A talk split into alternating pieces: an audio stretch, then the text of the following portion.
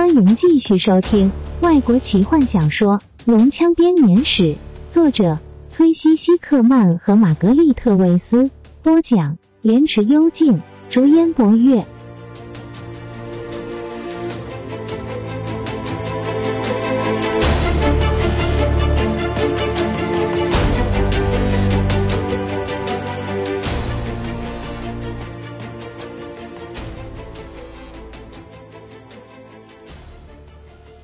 去沙克沙罗斯，坦尼斯说这是我的决定。这就是法师的建议吗？史东愠怒的问。是的，坦尼斯回答。而且我同意他的建议。我们如果不在两天之内抵达沙克沙罗斯，其他人便会到那里去，而我们将永远失去所谓的最珍贵的礼物。最珍贵的礼物，泰索和夫说，两眼闪闪发光。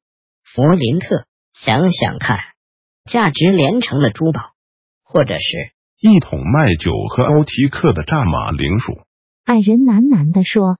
还有一堆温暖的篝火，但绝对不是沙克沙罗斯。我想这样就算同意了。坦尼斯说。如果你觉得东方需要你，史东，那么你当然。我会和你们一起前往沙克沙罗斯。史东叹气道。北方并没有我的容身之地，我只是欺骗自己罢了。我的骑士同胞四散各地，坐困在颓废的城堡里，唯一的敌人只有他们的债主。骑士的脸因为痛苦而扭曲，并且低下了他的头。坦尼斯突然觉得非常疲倦，他的脖子酸痛，肩膀和背部则很疼，腿部的肌肉抽搐着。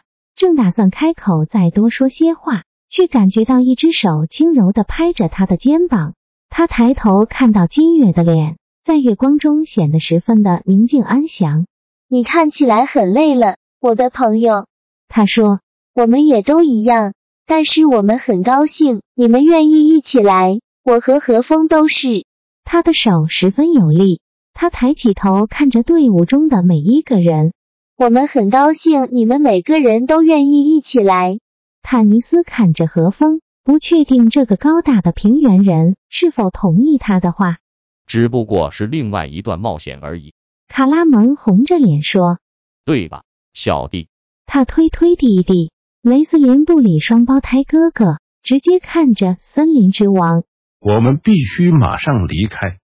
法师冷冷地说：“你提到要帮助我们越过这些山脉。”的确，森林之王点头回答：“我也很高兴你们做出这样的决定，希望你们会满意我提供的帮助。”森林之王抬起头看着天际，伙伴们也跟随着他的目光看去。从树林的缝隙中看夜空，仍然是满布着璀璨的星斗。很快的，大伙就察觉到天空中有东西在飞，偶尔会遮挡一些星光。我一定变成西古矮人了，弗林特说。飞马，接下来会是什么？我泰索和夫深深的吸了一口气。坎德人被眼前那些绕着他们头顶飞行的美丽生物所吸引。他们逐渐的降低高度，身上的毛皮在月光下闪耀着蓝白色的光泽。泰斯双手紧握，他一辈子也不曾想到过有机会在空中飞，但这一点就值得和全克莱恩的每一个龙人作战。飞马轻触地面，它们翅膀所造成的风让草木摇动。一只高大的飞马恭敬的低着头。翅膀几乎触及地面的，向森林之王行礼。它看起来骄傲而高贵，所有的飞马都依次行礼。是您呼唤我们？为首的飞马询问森林之王：“我的这些贵宾有事要赶去东方，我希望你们能够像风一般，迅速的载他们飞过东墙山脉。”飞马震惊的看着大伙，他尊贵的走过每个人的面前，打量着。当泰斯伸出手想要摸他时，他的双耳扇向前，并且缩回了头。但当他走到弗林特面前的时候，他厌恶的打了个喷嚏，并且转向森林之王坎德人、人类还有矮人，千万别帮我忙，拜托，马爷。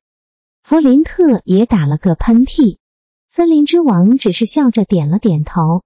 飞马不情愿的鞠躬。是的，我王。他回答。他走到金月前面，开始弯曲前腿，在他面前低下头，帮助他上马。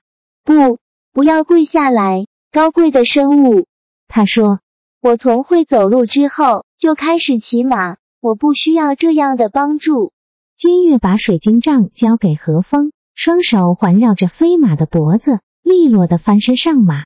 他金色的秀发在月光下闪耀着羽毛的光泽。脸庞像是白色大理石般的纯净，现在她看起来才像是真正的蛮族公主。她从何风手上接过水晶杖，将它高举，接着开口送出诗般的歌声来。何风的眼中有着敬佩的神情。他跳上飞马的背，坐在金月的身后，他双手环抱着她，浑厚的嗓音也加入了歌声中。坦尼斯不知道他们在唱什么，但很明显的是首有关胜利和光耀的歌谣。这首歌直达他的灵魂深处，让他也也有开口的冲动。另一匹飞马走到他面前，他一个翻身上了马背，坐在有力的双翼前。现在每一个伙伴都沉醉于金月的歌声中。当飞马的双翼乘着风飞翔的时候，大伙的心灵。仿佛也跟着歌声直冲九霄，他们越飞越高，在森林的上空绕着圈。银色和红色的月亮在底下的山谷与云层中投射出奇异的紫色光芒，让整个夜空沉浸在一片紫色中。当森林渐渐远去时，大伙最后只见森林之王像颗陨落的星斗般的孤立在黑沉沉的森林当中，一个接一个的。大伙感到一股浓浓的睡意袭向他们。泰索和夫竭力抵抗这魔法造成的睡眠，着迷于风轻抚过脸庞的感受，惊讶于原来高耸的树木现在只不过是像玩具一般的大小。泰斯在其他人都睡去后，仍然努力保持着清醒。弗林特的头靠着他的背，鼾声震天。金月倚在何风的臂弯里。何风的头靠在金月的肩膀上，即使在熟睡中，何风仍然要紧紧的抱着金月。卡拉蒙倒在马的颈子上，呼吸声清晰可闻。他的弟弟则靠在他宽大的背上。始终平静的睡去，脸上忧伤的线条随之而逝，连坦尼斯的脸上都不再因为责任和关心而有着烦心的表情。泰斯打了个哈欠，不可以，他自语道，一边拼命眨着眼，掐着自己。小坎德人，赶快休息吧。他乘坐的飞马笑着说：“一般人是不能飞行的，这个睡眠是为了保护你们，我们不希望你们一恐慌就掉了下去。”我不会的，泰斯抗议道。他又打了个哈欠，头倒向前，飞马的颈子温暖而舒适。柔软的皮毛有着袭人的香气。我不会恐慌，泰斯昏沉沉的说：“从来不会恐慌。”他睡着了。半精灵醒来时，惊讶的发现自己躺在一片草地上。飞马的首领站在他们面前，眼睛看着东方。坦尼斯坐了起来。“我们在哪里？”他问道。“这里不是座城市呀。”他四顾着。“怎么搞的？”我们甚至连东墙山脉都还没有越过。对不起，飞马转向他。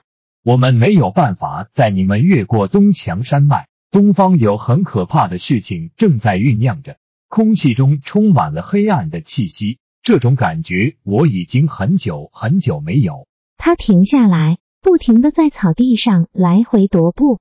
我不敢更靠近那里。我们现在在哪里？迷惑的半精灵重复道：“其他的飞马呢？我命令他们回去了。